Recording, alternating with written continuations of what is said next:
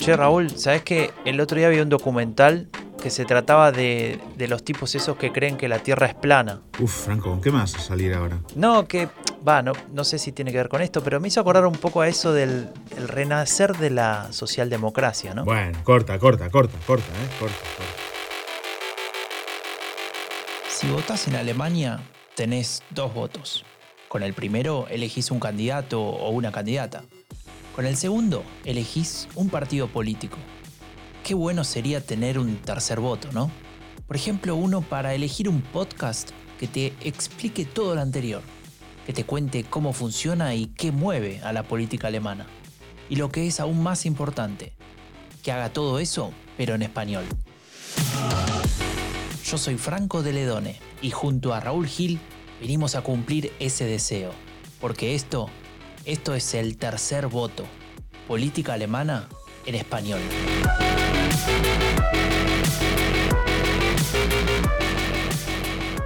Franco, Raúl, ¿qué tal, hombre? ¿cómo estás? ¿Todo bien? Bueno, aquí estamos. Oye, ¿a ti te ha llamado algún medio para hablar de la guerra en Ucrania o el Nord Stream 2? Sí, sola, pero solamente 24. 24 medios. Sí. Bueno, a mí también. No, exagero, exagero, 21. A mí también, ¿eh? No tantos como a ti. Pero esto nos sirve para, para explicar una cosa, Franco. No somos expertos en Ucrania, No, ni siquiera somos expertos en política exterior alemana. tampoco. Por vivir en Alemania no conocemos cuáles son las consecuencias de la paralización del proyecto Nord Stream 2. Sí, No sabemos qué pasa en el Donbass ni recordamos las sanciones que impuso la Unión Europea a Rusia tras la anexión de Crimea. nadie lo recuerda. Y, y lo que tenemos que mm, pedir es que vean, escuchen y lean a personas expertas en política exterior, en seguridad, en espacio postsoviético, ¿no? Por ejemplo, le recomendamos mucho una entrevista en Jotdown eh, de Ruth Ferrero, gran amiga de Rombo Podcast, y una de las hispanohablantes que más sabe de espacio postsoviético.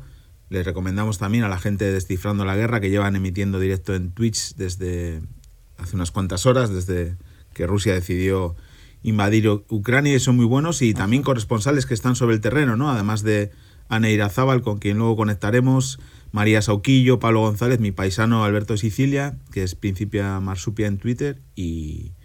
Sí, a déjame agregarte a, a Ignacio Utín y a Flor Tonieli, ¿no? Que desde en. Argentina también conocen muy bien el tema y, y podrían llamarles a ellos en vez de a mí Claro. o a Raúl. Claro, claro.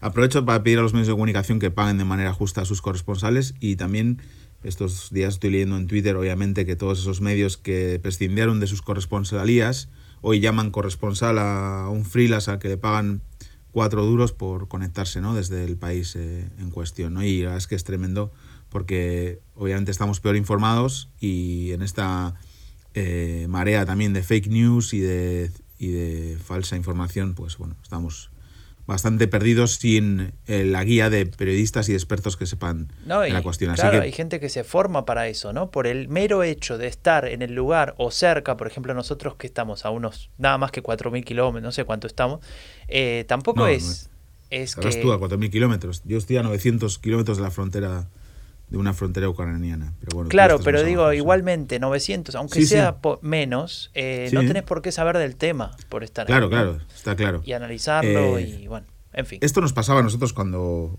quedaban 15 días para las elecciones alemanas y todos eran expertos ¿no? en política alemana. Claro. Nos daba entre risa, pero también nos daba pues nos daba fastidio, porque llevábamos muchos años hablando de esto, analizando, y pues venía cualquiera a hablar, ¿no? Y ahora es lo mismo, ¿no? Entonces, eh, pues pedimos eso, que se, que se hable, que se llame y que se pague a los que de verdad saben de, de esto y no, y no somos nosotros, ¿no? Y déjame también decirte algo más, Franco, sobre esto, eh, pues eso, que nadie necesitaba esta guerra ahora. Eh, Claro. Solo, solo Putin, ¿no? Y creo que el canciller Scholz tiene razón cuando la llama la, la guerra de Putin y estos días pues he pensado mucho en, en esto porque es, eh, es eh, pensando en los dirigentes políticos que hacen este mundo peor, pues el presidente ruso está en el grupo de, de cabeza, ¿no? Y no queríamos haber empezado así el segundo episodio del tercer voto, pero nos ha estallado a todos, sobre todo a los ucranianos. Eh, desde aquí les mandamos eh, un abrazo al pueblo ucra- ucraniano, pues eh, esta guerra, ¿no? Escuchemos al canciller eh, Olaf Scholz. Für all das gibt es keine Rechtfertigung. Das Bueno, eso que acaba de decir Putin's Krieg significa la guerra de Putin, como dijo Raúl hace un momento, y de alguna manera eh, es algo que nos muestra la posición del gobierno, claramente, porque es el canciller, pero también escuché al jefe de la oposición, ¿no? a Friedrich Merz de la CDU, que ha dicho que apoyará al gobierno, o su él y su partido apoyará al gobierno en cada decisión sobre este tema. Es decir, hay un cierre de filas muy, muy claro y, me hace pensar en dos cosas, ¿no? Que me gustaría comentar con vos. A ver, la primera, ¿vos te acordás que no hace mucho eh, la crisis de Afganistán, ¿no? Nos dejaba todo un escenario nuevo. Eh, y como siempre empezamos hablando de encuestas en este podcast, pensé, bueno, ¿qué sentido tiene hablar de encuestas después de lo que acaba de pasar, de lo que está pasando ahora mismo, ¿no? Pues no tiene mucho sentido, la verdad. Estamos eh, en un evento extraordinario, o sea, eh, en el que no se contaba eh, a priori, que genera mucha preocupación entre la población y que ocupa el 90% de la agenda, ¿no?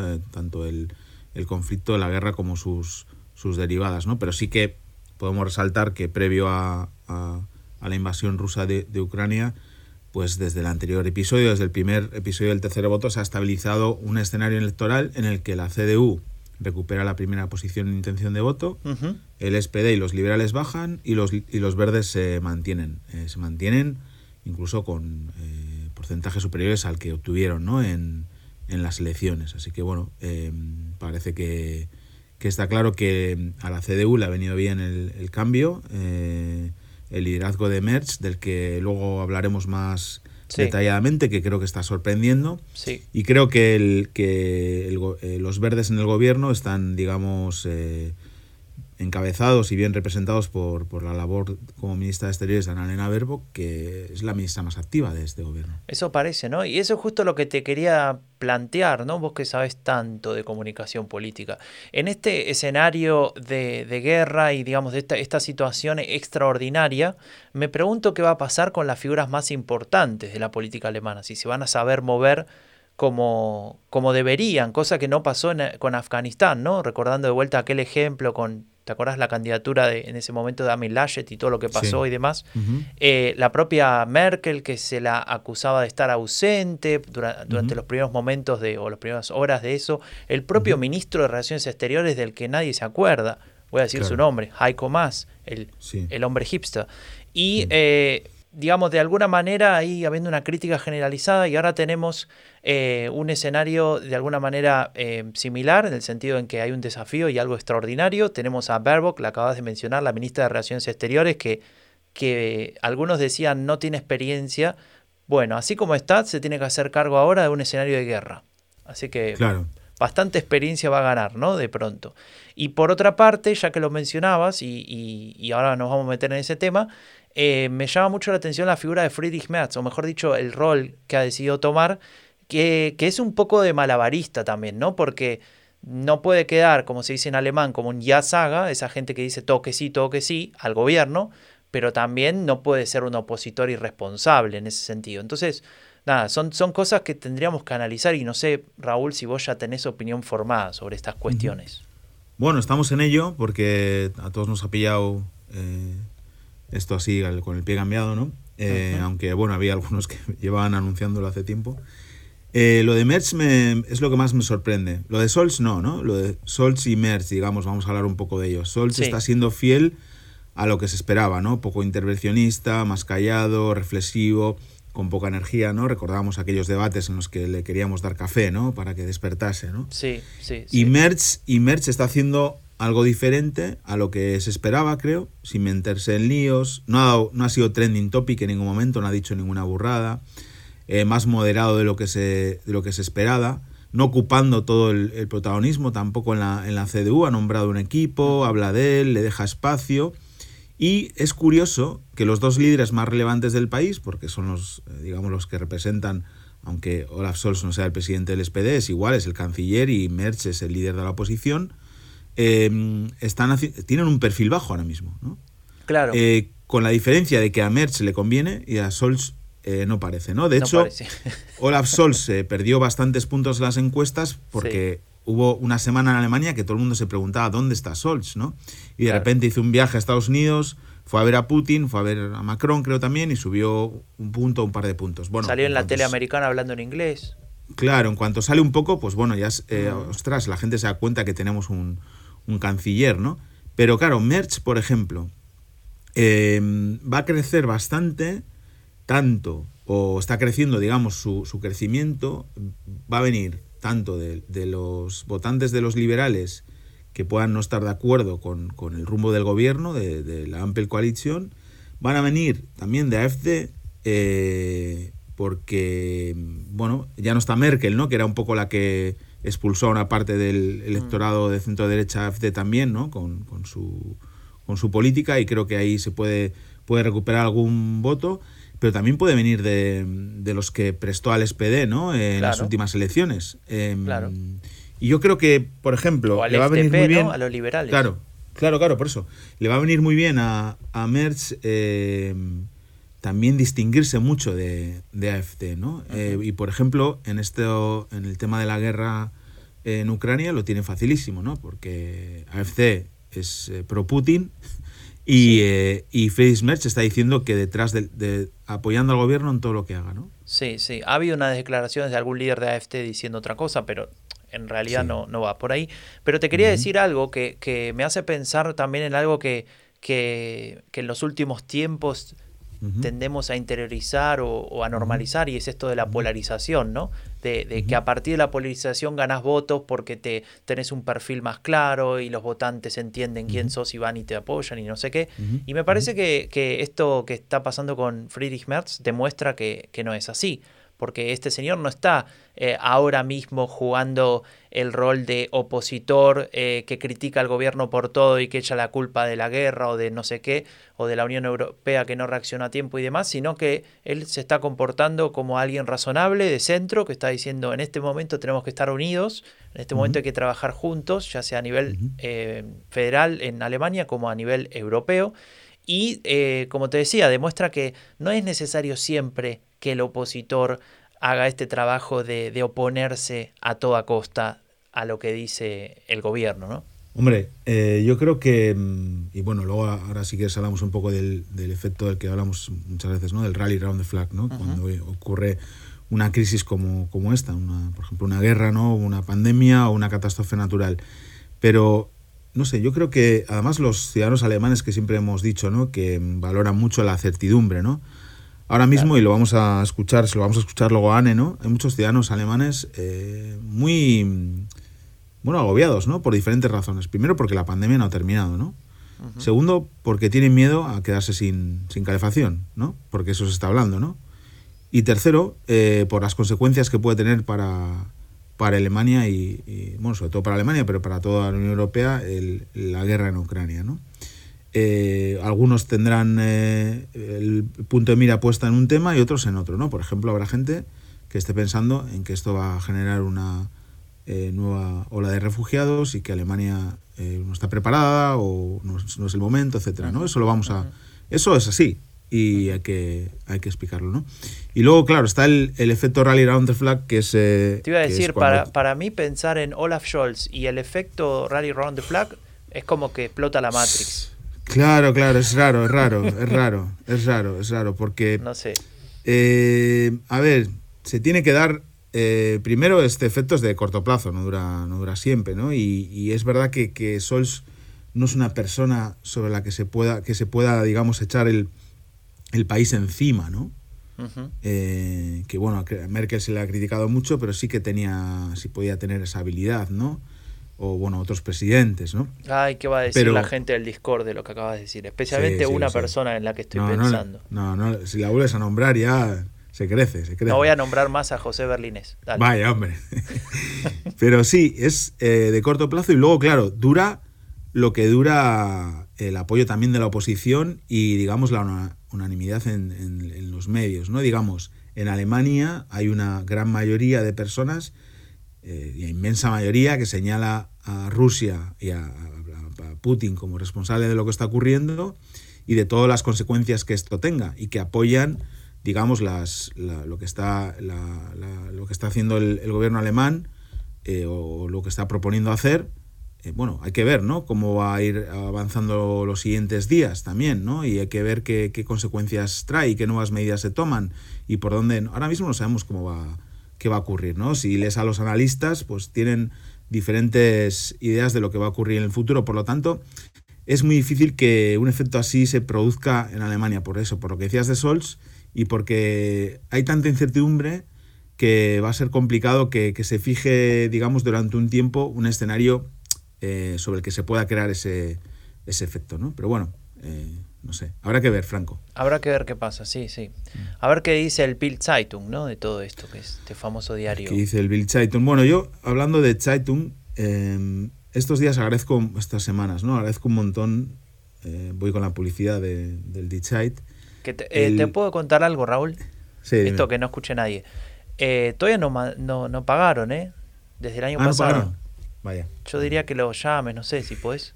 Sí, los llamo ahora, los llamo. Pues yo sí pago, ¿eh? Yo sí pago el abono, o sea que... Ahora sí, volvemos a grabar. Esto fue una pausa. Dale. Vale, luego está mal. Bueno, eh, agradezco... Llevan ya un mes, ¿no? Con, analizando el tema de, Rusia, etcétera. Y es que esas páginas reposadas, ¿no? Esos reportajes de tres o cuatro páginas... Eh, con gente que sabe, ¿no? con diferentes posiciones. Un otro día había algo muy interesante que eran los dos ministros, eh, el que fue ministro de Exteriores con, con los verdes y Schroeder y Joska Fischer, y con Simba Gabriel, que no olvidemos que fue ministro de Exteriores también, creo que un año, ¿no? Eh, un año y pico. Y se veía claramente la diferencia entre los dos, ¿no? De, posiciones, ¿no? Que también se ve históricamente entre los verdes y el SPD. El SPD hasta hace tres días había una parte importante de, de, gente que comprendía a Putin, ¿no? Eh, Putin Festen, ¿no? Que nos lo contaba el, doctor Fausto, ¿no? El, primer episodio. Y ahora vemos eh, como se ha quedado solo eh, Gerhard Schröder, que ayer, antes de ayer, no sé cuándo, en LinkedIn, en LinkedIn, Franco, en LinkedIn, eh, hizo una publicación diciendo que sí, que bueno, la culpa de la invasión obviamente la tenía el país invasor, pero cuidado con las sanciones que me afectan a la cartera. Bueno. Más o menos, es el resumen. Mira, Raúl, tengo una sorpresa para vos. A ver. ¡Uh! ¿Te acordás de esto? Hacía mucho tiempo que no escuchaba este ruido. Este es el hada intergaláctica, este es el hada que acompaña a aquellos gurúes. Y vamos a hablar de comunicación política. Ese antiguo oficio que solías eh, ejercer, ¿no? Hace, hace unos años. Sí, hace un siglo. Imagínate, Raúl, te llama Olaf Scholz, o el canciller que sea, digamos, que esté ocupando eh, la Cancillería y te dice, te quiero contratar, Raúl, quiero que seas mi, asesor intergaláctico, por favor, y te voy a pagar 4.500 euros la hora libre de impuestos. Ya dirías que sí, me imagino. Eh, es poco, pero vale, sí. Bueno, está... Oh, Dios. bueno, en fin. Eh, ah, la hora, la hora, la hora sí, la hora. La hora. bueno, la hora. Entonces, eh, te pregunta, Raúl, Raúl, escucha, tengo una noticia impresionante, una noticia que, primero, cumple una promesa electoral que acabo de hacer en la última campaña. Le va a dar mejor vida a millones de personas. Y encima refuerzo los valores de mi partido, en este caso socialdemócrata, justicia social. ¿Qué te parece? ¿Cuándo sería el mejor momento para anunciarla? ¿Lo hacemos mañana? ¿Lo hacemos el sábado que cumpleaños mi hija y, mientras que, que, estamos con la torta lo, lo festejamos y lo anunciamos? ¿Cuál, sería el mejor momento de hacerlo? Por ejemplo, en el medio de la guerra de Ucrania, no sé. Eso ha pasado realmente, Franco. ¿Que te contrató Scholz? No, no, no me contrató, por eso ha pasado. Por eso ha pasado, que han, han aprobado, eh, creo que el miércoles o el jueves de esta semana, el, gobierno alemán ha aprobado eh, el proyecto de ley para subir el salario mínimo eh, interprofesional a 12 euros la hora, que es la gran promesa de campaña de Olaf Scholz, su ley más importante, la que justifica o justificó una campaña, la que puede justificar una legislatura. Y lo aprueban eh, a la vez que estaba Rusia entrando en, Ucrania. Es tremendo, ¿eh?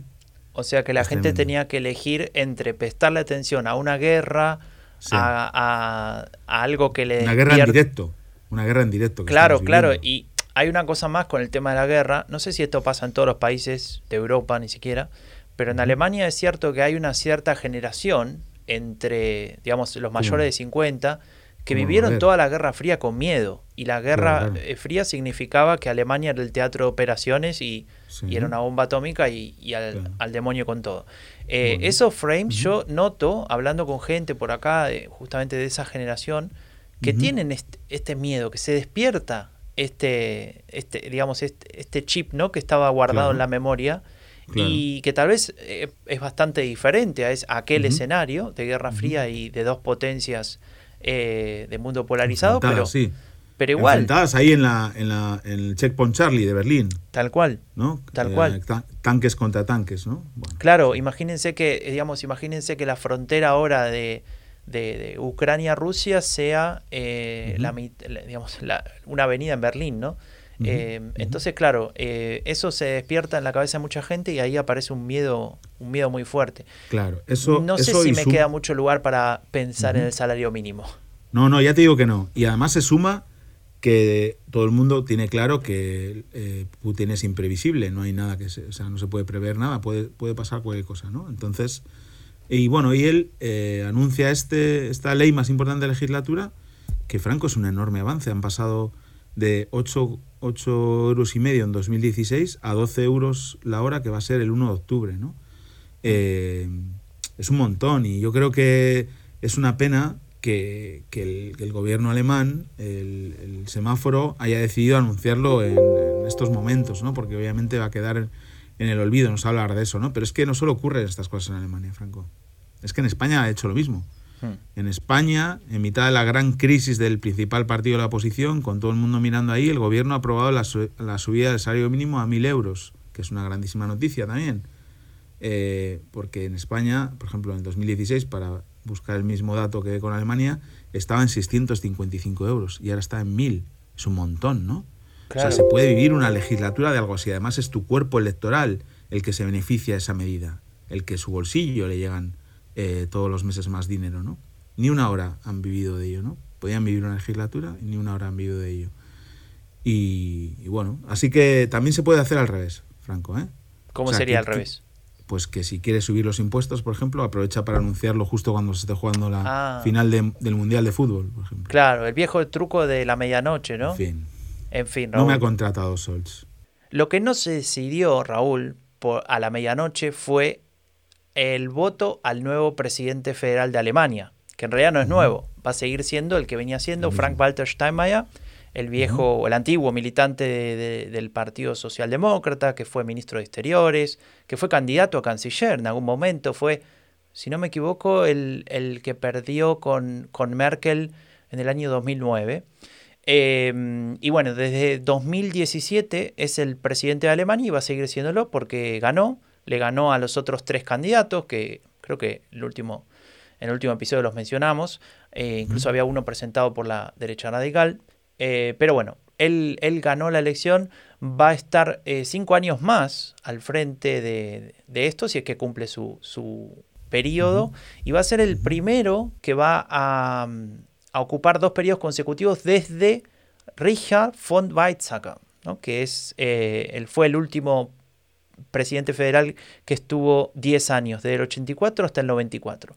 A partir de ahí siempre fueron eh, solo periodos de 5 años, con algunos incluso que duraron menos, porque renunciaron con anterioridad. No sé si te acuerdas del caso de Christian Wolf y la corrupción y bueno y demás. Algún día deberíamos hablar, ¿no? Tal vez le preguntamos a doctor Fausto que hablemos sobre presidentes federales. Pero me parece importante saber que el, el digamos, el, el principal jefe del Estado eh, va a seguir siendo Frank-Walter Steinmeier. Sí, esto lo, tendremos que hablar con el doctor Fausto, que este mes le hemos dado unas merecidas vacaciones para que descanse. Que descanse. Y quien, quien no descansa, y bueno, además es que es, así, cualquiera que la esté siguiendo en Twitter lo está viendo, es Aneira Zabal, eh, corresponsal de, la televisión vasca en, en Berlín y que estos días está en, en Kiev. De hecho, eh, hoy viernes que estamos grabando el, podcast, nos hemos despertado con unos vídeos suyos en un, en un refugio de, Kiev, con, donde está con otras personas, pues eh, resguardándose del ataque ruso, ¿no? Y nos mandó el miércoles, el miércoles 23 de febrero, eh, a, las 13 horas, un día antes, ¿no? Unas horas antes de, que empezase la, la invasión rusa, un audio que la verdad es que es un lujo, ¿no? Eh, poder contar con ella porque nos lo mandaba casi de camino, ¿no? De camino a Kiev o llegando a Kiev ya, estando en Kiev, pero acaba de salir de Berlín y con las dos miradas, ¿no? La, mirada desde Berlín y la desde Kiev.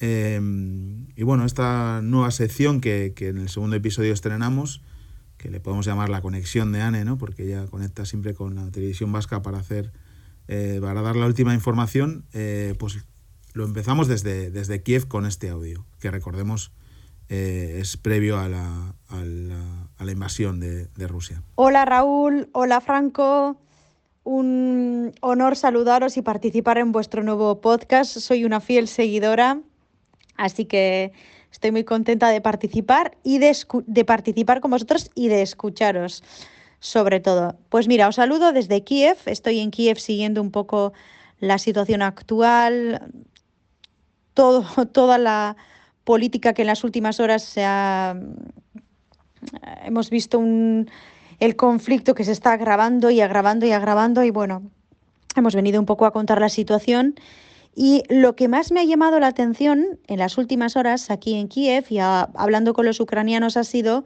cómo han recibido la noticia de por parte de Alemania de suspender el gasoducto Nord Stream 2. Estuvimos en Kiev hace como ahora un mes cuando un poco empezó a estallar la crisis y eh, muchos ucranianos denunciaban la ambigüedad política de Alemania, ¿no? Cómo Alemania hasta ahora ha sabido muy bien diferenciar em, sus intereses económicos de los intereses geoestratégicos y diplomáticos de la Unión Europea, ¿no? De una cosa es la economía y otra la política, y eso lo ha llevado un poco a, rajatabla con Rusia.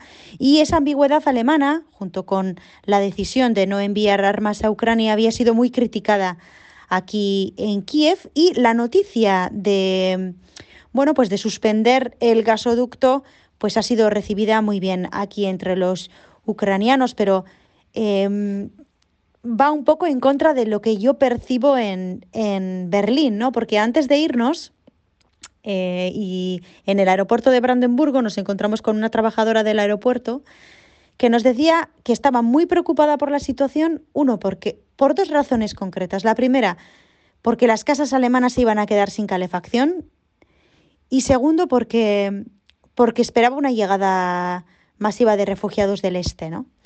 Entonces es eh, muy curioso ver cómo dos países que no están tan lejos el uno del otro eh, puedan tener estas diferencias a la hora de, de valorar ¿no? la situación actual tanto a nivel político como humano. Así que nada, os saludo desde aquí, os mando un fuerte abrazo y hasta la próxima. La carne gallina, Franco, porque claro, está, la estamos siguiendo en Twitter, ¿no? Sus, su presencia en, en Kiev y la verdad es que bueno, le mandamos un abrazo, que se cuide que se cuide mucho. Y, le agradecemos mucho eh, por tomarse el tiempo de mandarnos este, este mensaje, este audio, contándonos un poco el panorama.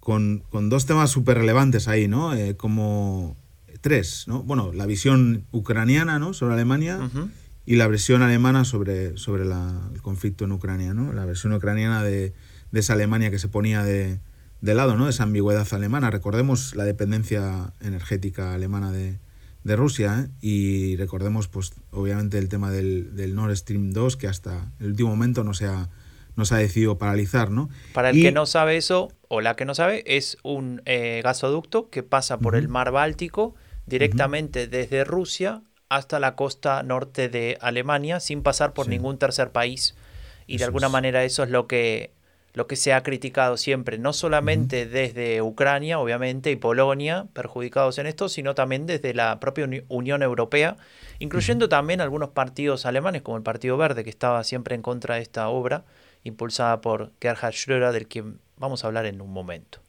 Sí, estaba, y bueno, también obviamente a favor estaba la presidenta de, de Mecklenburg-Vorpommern, eh, Manuela Svesik, que, que, pasa por ahí, ¿no? Mm. Eh, pero luego hablaba esto del, de la nueva ola de refugiados, ¿no? Yo en mi trabajo, eh, Franco, lo hemos estado comentando estos días, eh, pues bueno, en la red y, y, Minor, que es la organización hermana, pues trabajamos los temas de migración, de refugiados, etcétera, y ayer se creó un grupo de trabajo sobre sobre Ucrania estábamos haciendo un poco un seguimiento de lo que, de lo que estaba pasando, sobre todo en las redes sociales, ¿no? con lo que la gente opinaba.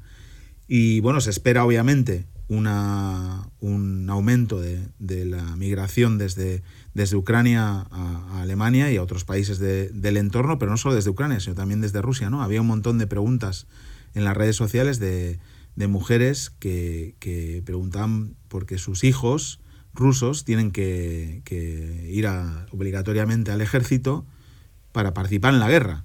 y, quieren, y querían saber cómo podían no sé, escaparse de eso, ¿no?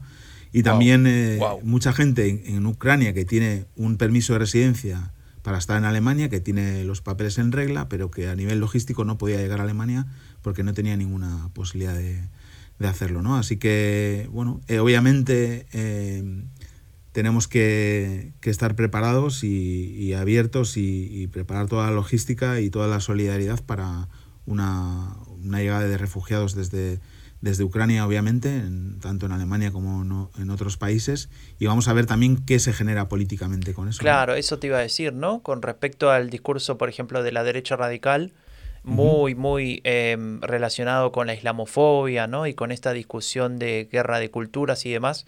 Claro. ¿Qué significa para ellos esto? Porque, por ejemplo, un partido como AFT tiene una cierta cercanía hacia esos pueblos del este, ¿no? Eh, especialmente en el este de Alemania, valga la redundancia. Entonces, eh, ahí veo un poco más difícil que puedan articular ese típico eh, discurso anti-inmigración. Bueno, hablando de lo que nos da vergüenza, Raúl, porque hablamos de la derecha radical, digo, hay otras cosas que pasaron en la política alemana que, que nos dieron vergüenza. A ver. Hay una que, que tiene que ver con un líder del Partido Socialdemócrata, un joven líder, Kevin Kunert, no sé si te suena. Sí, me suena de Twitter. Te suena de Twitter. Eh, un, gran amigo de Raúl, de hecho creo que de vez en cuando van a comer, ¿no? Con, la familia y demás. Él era el jefe de, lo que serían las juventudes socialistas, ¿no? Los, los usos de, del. Ahora es eh, secretario general del partido, es decir, podríamos decir el número dos, ¿no? Del partido. Bueno, sí. Eh, número 3 porque hay dos números uno, pero sí. es verdad, número 3. Bueno, bueno, dos, dos y medio. Em, y eh, él, bueno, como todo buen secretario general de partido que se aprecie, tiene que ser el que de alguna manera eh, lleva a las posiciones del partido al límite, ¿no? Porque si no, lo, si no lo hace él, ¿quién lo va a hacer?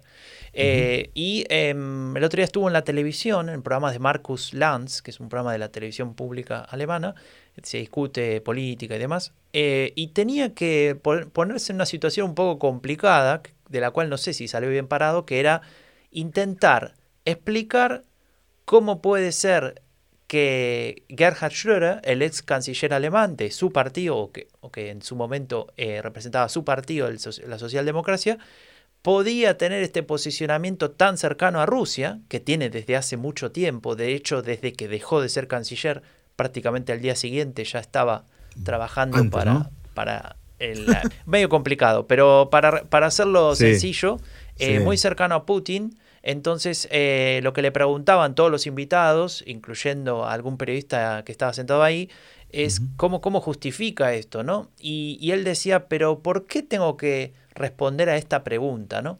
Y me parece muy interesante cómo un, político de, en ese lugar, y ya que vos sos eh, consultor intergaláctico, te, lo, te paso la, mi duda, eh, ¿cómo puede ser pensar que es una buena respuesta decirle a un periodista para qué sirve la pregunta que me está haciendo o no tengo por, qué, tengo que responderla? claro, ¿por qué tengo que responder a esta pregunta? Bueno, está hablando de un canciller de tu partido, ¿no? Claro, y la respuesta a él es, pero es un ex canciller, yo no tengo nada que ver con eso. Sí, sí tienes que ver. Sí tienes que ver. claro. Sí tienes que ver, Kevin. No quieres tener que ver, pero sí tienes que ver. Sí tienes que ver. ayer, ayer también lo vi yo en, en Maisberger, que no la soporto, por cierto, perdón. Em, Qué malo. Y, y es que, no sé, es como que sabe de todo ella, ¿no? Entonces no deja hablar a los invitados. Y estaba él con alguien de la con el ECP que no, no le conocía, que por cierto tenían sintonía en todo. Era impresionante como el, el señor del FCP y Kevin Kuhner, sentados en unas sillas muy cercanas, sin, sin upstand, sin distancia de seguridad, estaban de acuerdo en casi todo. Y ahí también salió lo de Schroeder, pero ahí fue más, ahí fue, alguien le tiró de las orejas. y ahí ya dijo, eh, bueno, igual tiene que reflexionar el señor Schroeder, ¿no? Y, darse cuenta, ¿no? claro, por lo menos dice algo, ¿no? El tema es, eh, digamos, hay estrategias, vos lo sabes bien, Raúl, hay estrategias para eludir preguntas, para evitar responder, para evitar mojarte, como se dice usualmente, pero, pero la mejor estrategia para eso no es decir, eh, no entiendo por qué tengo que responder esa pregunta. Mira, yo te digo una cosa, Kevin Kuhner, con el perfil que tiene, aunque ahora sea el número dos o dos y medio del partido, pero el perfil que tiene es de un perfil rompedor, que vino a cambiar las cosas, que, estaba en contra de la gran coalición, que, fue, que fue también un, bueno, una ruptura dentro del partido, significó, ¿no? Y además que ha, conseguido meter a 40 diputados de los Jusos en el Bundestag, ¿no? Tiene mucho poder. Él se puede permitir decir, mire usted, en, eh, el señor Schroeder es, es, historia ya en nuestro partido y por culpa de lo que está haciendo ahora o hizo en su momento, estuvimos mucho tiempo sin poder ser la primera fuerza en Alemania. Ahora hemos eh, pasado página y lo volvemos a ser. Muy bien, señor político, señora política que está escuchando este episodio de El Tercer Voto, pueden contratar a Raúl por 4.500 euros la hora. La hora. Y le dará eh, consejos como este. Netos, ¿eh? Netos. Netos. Bueno, Raúl, había otra cosa que te dio vergüenza este mes, ¿no? Madre mía, vergüenza me llevan dando desde el comienzo de la pandemia, pero es que el otro día eh, en Halberstadt, que es Sachsen-Anhalt, Sajonia, eh, bueno, Sachsen-Anhalt, no voy a traducir porque no sé, no sé, no, no. Creo que se traduce eh, Sajonia-Anhalt, así de bruto. ¿En serio? Sí, me parece que sí. ¿No sería Baja Sajonia? No, eso es Niedersachsen. Ah, claro, claro. Dios mío, qué lío tengo. Bueno, en fin, eh, borra El este de Alemania, digamos. Eso es. Borra esto. Em, pues bueno, 700 personas, alrededor de 700 personas, con antorchas, fueron a rodear la casa del, del Oberbürgermeister, del alcalde de, de Halberstadt, de la CDU, en un pueblo de 43.000 habitantes, Franco, que se conocen todos. Para mí que vos estabas viendo un capítulo de Los Simpson y te confundiste. No, no, no, no hay capítulo de Los Simpson que valga. Esto es tremendo, la verdad que, que el, cómo está aumentando también ¿no? las amenazas a, bueno, lo hemos hablado en otros episodios, eh, las amenazas a los políticos, etcétera, eh, de este grupo de, de los Cuerdenken, de, de, este movimiento ¿no? de, eh, de batiburrillo de gente que está en contra de las medidas de la pandemia y que lo único que hace es también diseminar su odio ¿no? por, por Alemania. La verdad es que las imágenes son, son terribles, si alguien las quiere ver, bueno, luego pondremos el enlace, ¿no? Sí, recordemos que, que, son grupos que están atravesados por movimientos de, no de derecha radical, sino de extrema derecha, ¿no? Es decir, personas que quieren otro sistema, un sistema autoritario, un sistema diferente y, y bueno, eh, están ahí adentro, más allá de que después digan, bueno, yo no tengo nada que ver con ese que está caminando acá al lado mío, eh, bueno, eh, habría que empezar a, a, pensarlo de otra manera. Pero como dijimos al principio, nos dio vergüenza. Sí, nos dio vergüenza y, y además porque sabemos que todos sus discursos y, también esas acciones, digamos, cercanas a la violencia o violentas, acaban desembocando en más violencia, ¿no?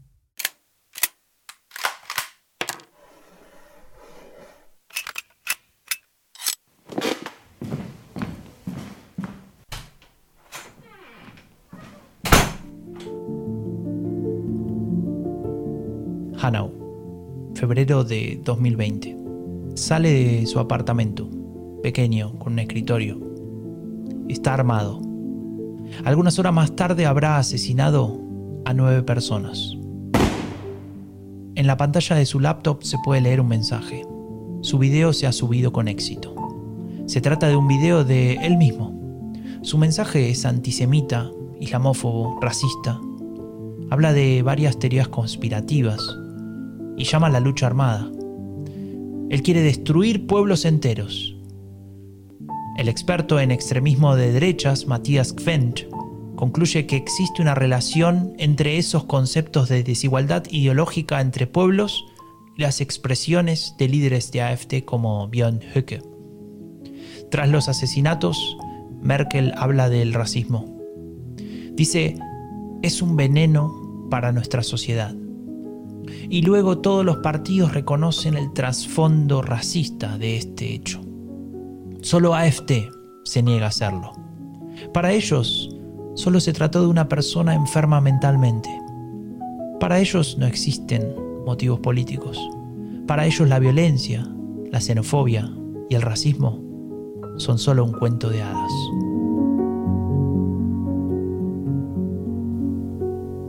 bueno, es tremendo, Franco, recordar este, esta parte de, del episodio de, Epidemia Ultra sobre Alemania, ¿no? Es el atentado de Hanau.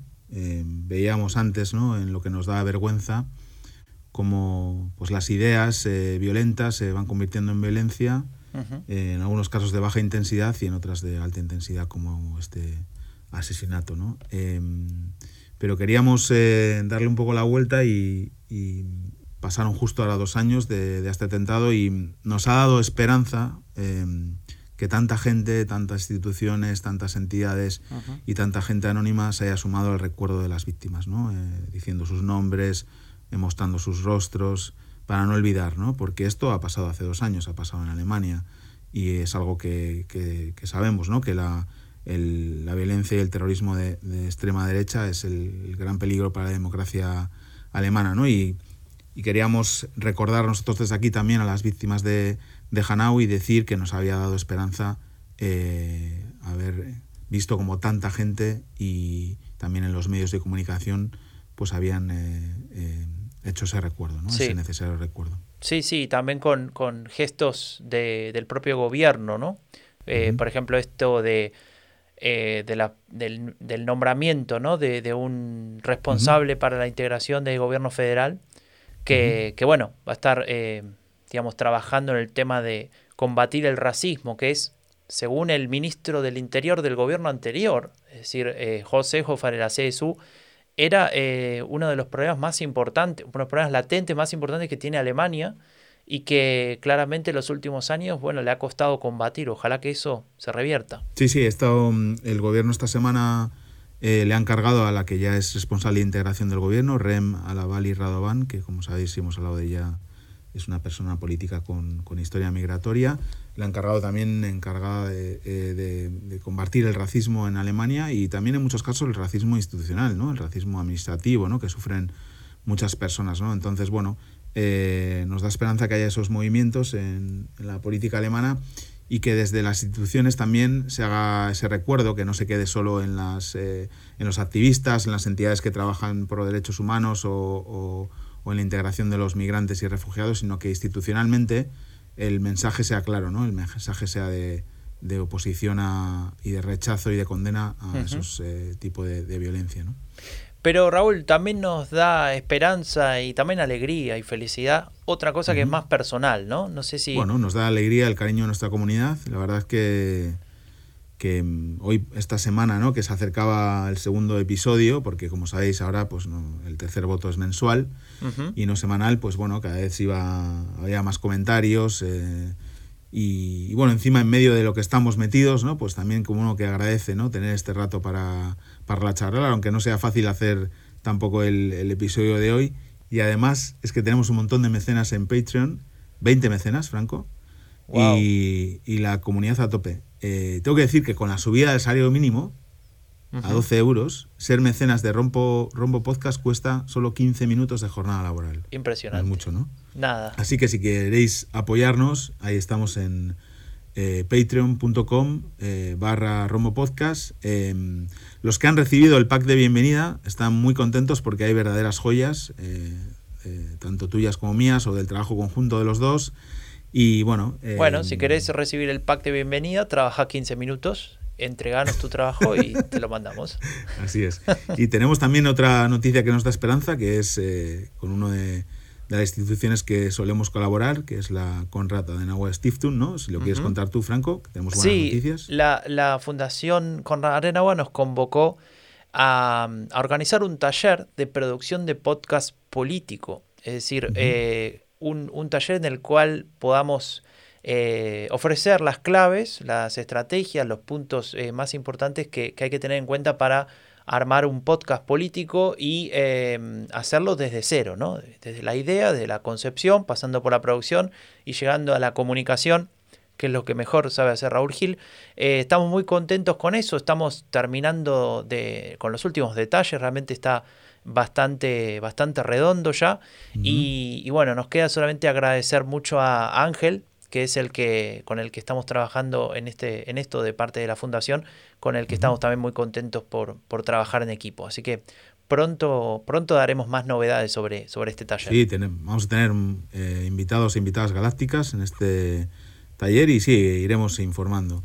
Y, bueno, tenemos también eh, mucho de calar de lo que se está contando en Discord, ¿no? Sí, sí, el fin de la Merkel, que se sigue llamando así, creo que va a quedar queremos. así, ¿no? Porque queremos. Porque queremos, porque queremos. Eh, bueno, en el Discord se habla mucho, la verdad cada vez más. Eh, me pierdo de algunas conversaciones, realmente muy difícil estar atento a todo. ¿Por qué? Porque está muy, muy diversificado este, este servidor. Franco. Tenemos 3, 8, 12, 15, como 20 canales diferentes. Lo estoy contando en directo ahora. ¿eh? Yo creía que teníamos 12 o...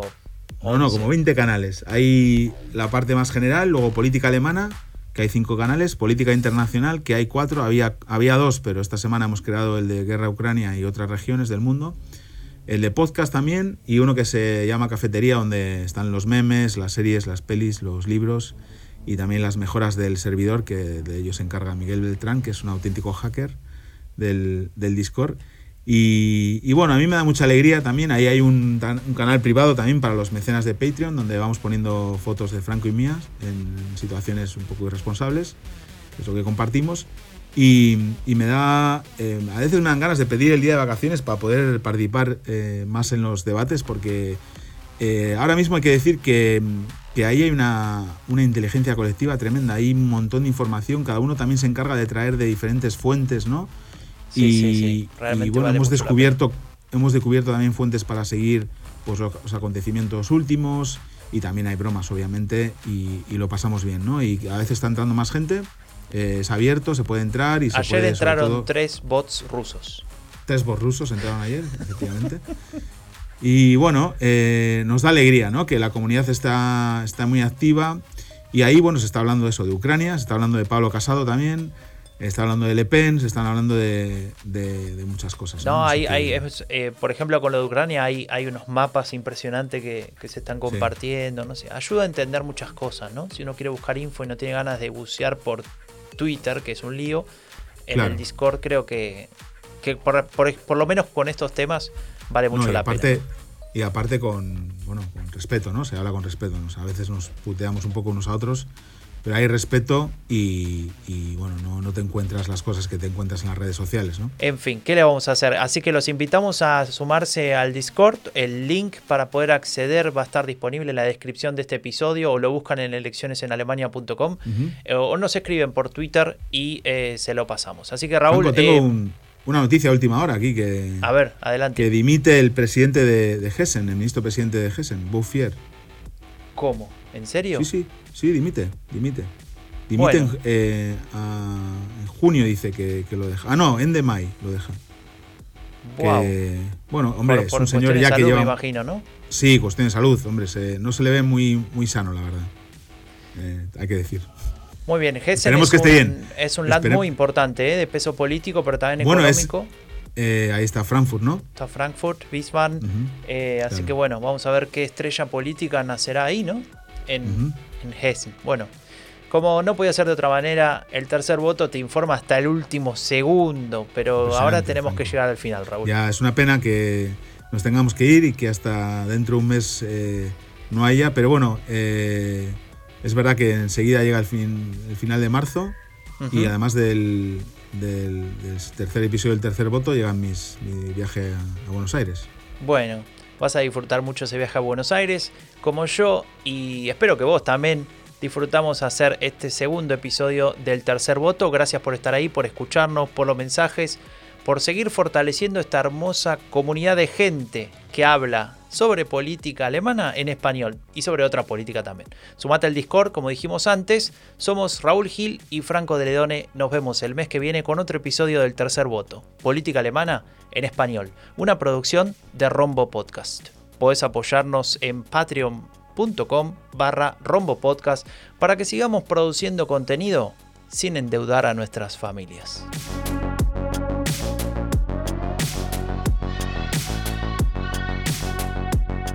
Raúl. Dime, Franco.